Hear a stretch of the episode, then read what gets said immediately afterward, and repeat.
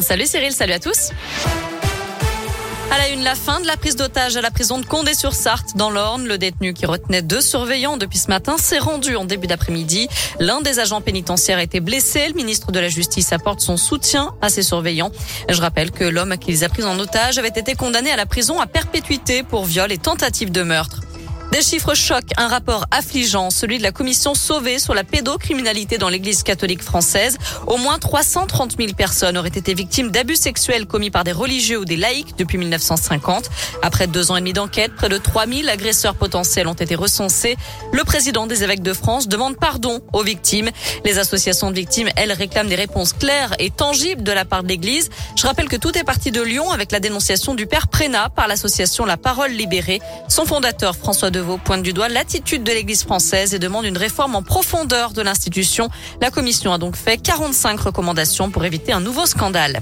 Tous dans la rue pour les salaires, les retraites, les conditions de travail ou d'études. Ce mardi est marqué par une journée de grève interprofessionnelle.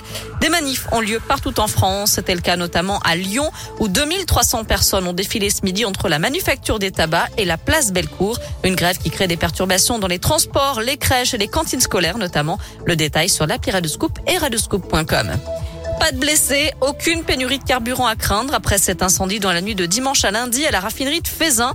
Depuis, le site tourne toujours au ralenti, selon Total. Et puis un couple agressé vendredi dernier à Lyon. Une jeune femme qui rentrait chez elle avec son compagnon a été abordée par un inconnu près des terreaux, puis insultée d'après le Figaro. Son petit ami s'est interposé. Il a alors été plaqué au sol et roué de coups par plusieurs individus. Le couple a porté plainte hier.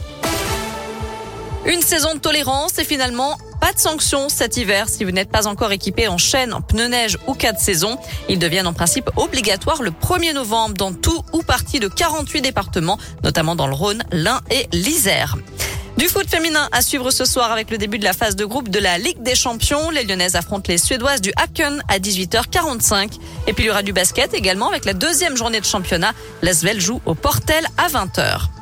Enfin, il était à l'antenne depuis le 20 janvier sur TF1 dans les 12 coups de midi. Le champion Bruno a été éliminé tout à l'heure. Il aura participé 252 fois à l'émission et remporté plus d'un million d'euros de gains. Bruno avait décroché le 1er septembre dernier le record mondial du nombre de participations à un jeu télévisé en individuel. Il était également devenu le plus grand gagnant de l'histoire des jeux télévisés en France. Bravo. Bravo, effectivement. Allez, un mot de météo avant de se quitter. Pour cet après-midi, malheureusement, bon, pas de soleil, hein, c'est, c'est râpé pour aujourd'hui. Oui, je pense que là. On aura pas mal de grisailles, beaucoup d'averses encore jusqu'à ce soir. Les températures sont comprises entre 12 et 16 degrés pour les maximales. Et contrairement à ce que je vous disais tout à l'heure, on aura bien le retour du soleil à partir de demain. Ça, c'est bien.